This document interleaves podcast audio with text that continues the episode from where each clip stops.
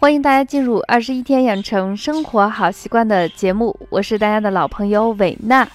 还是一句老话，如果你喜欢我们的节目，请订阅、转载一下，让更多的人受益。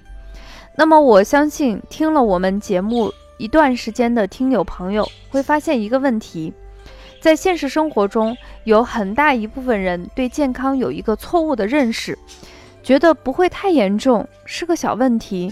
或者扛一下就好了，医生的叮咛呢，也会觉得是千篇一律。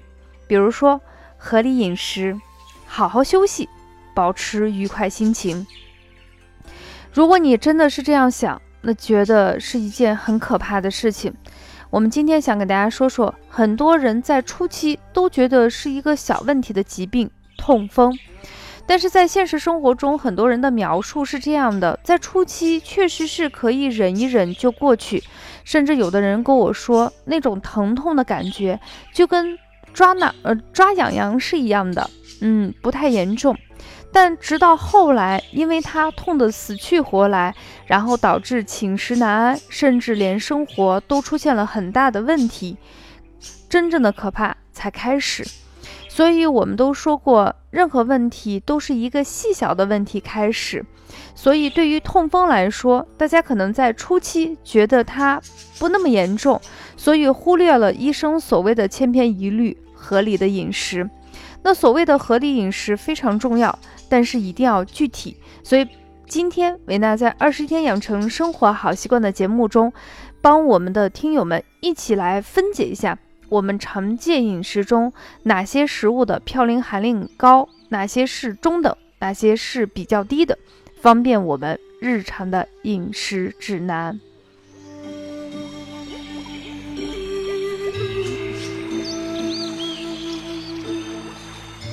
那大家都有一个认识，就是对于痛风饮食是非常重要的。所以，我们今天的主题叫做痛风饮食，先要分清食物中的。高中低嘌呤的含量。首先，我们第一个先看看在常见食物中高嘌呤含量比较高的食物有哪些。首先，第一类是豆类和蔬菜类，常见的像黄豆呀、扁豆呀。蔬菜类里头的紫菜、香菇都是属于这种高嘌呤含量比较高的。总结一下，就是种子类和果实类的东西。那么第二类呢是肉类。家禽、家畜中的肝、肠、心等等，具体的说，就是我们最常见的内脏。那水产品中，特别是像鱼干、鱼卵、鱼皮、贝壳类的、虾类的这些嘌呤物质含量是比较高。其他的像各种酒，特别是啤酒啊，这个嘌呤物质含量是比较高的。那么下来，我们看看中等嘌呤含量的食物有哪些。第一类呢，就是豆类和其制品。我们会发现，它这时候已经变成了豆制品，比如说我们常见的的豆腐、豆腐干儿、豆奶、豆浆，甚至是我们豆芽啊，等于说是豆类的一个衍生物。在肉类里头，指的是家禽、家畜的肉，不是内脏了。水产品中，以鱼。螃蟹这个嘌呤物质含量比较高，那蔬菜跟水果里头最常见的中等嘌呤物质含量比较高的，像笋子类，比如说冬笋、芦笋、笋干、海带，嗯，蘑菇、菜花、金针菇，这些都是属于嘌呤物质含量中等的。像一些油脂类的东西，大家常见的花生、腰果、芝麻、栗子、莲子、杏仁，它都属于一个中等。含量的嘌呤物质。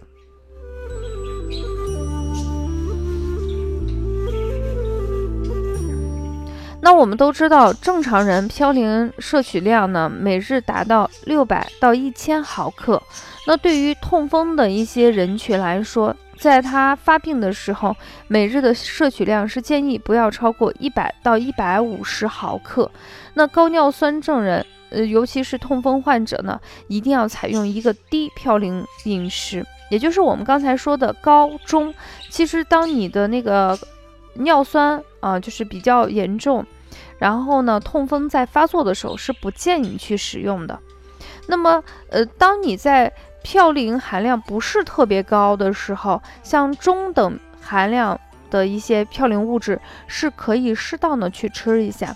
那么为了让大家区分，我们把高中简单的给大家总结一下，你会发现在荤类脾、内脏、暖的危害远远大于整条鱼，就是简单的说就是局部大于总体，就是那个外头那个皮儿、内脏、卵。比那个鱼肉本身嘌呤物质含量要更高一些。那在素食里头，种子类、果实类的大于它的衍生物。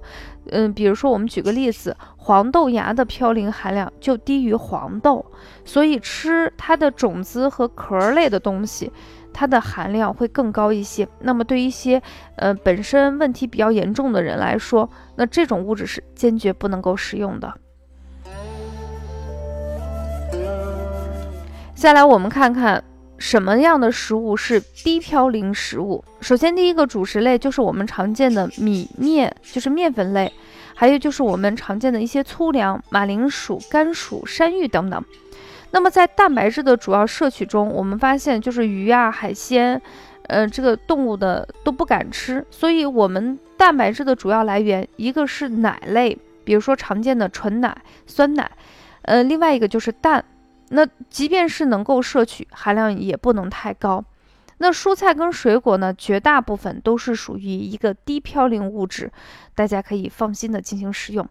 好了，这样的简单总结一下，我们就发现，当你处在一个高风险状态之下，你唯一能吃的就是低含量，就是低嘌呤含量的食物。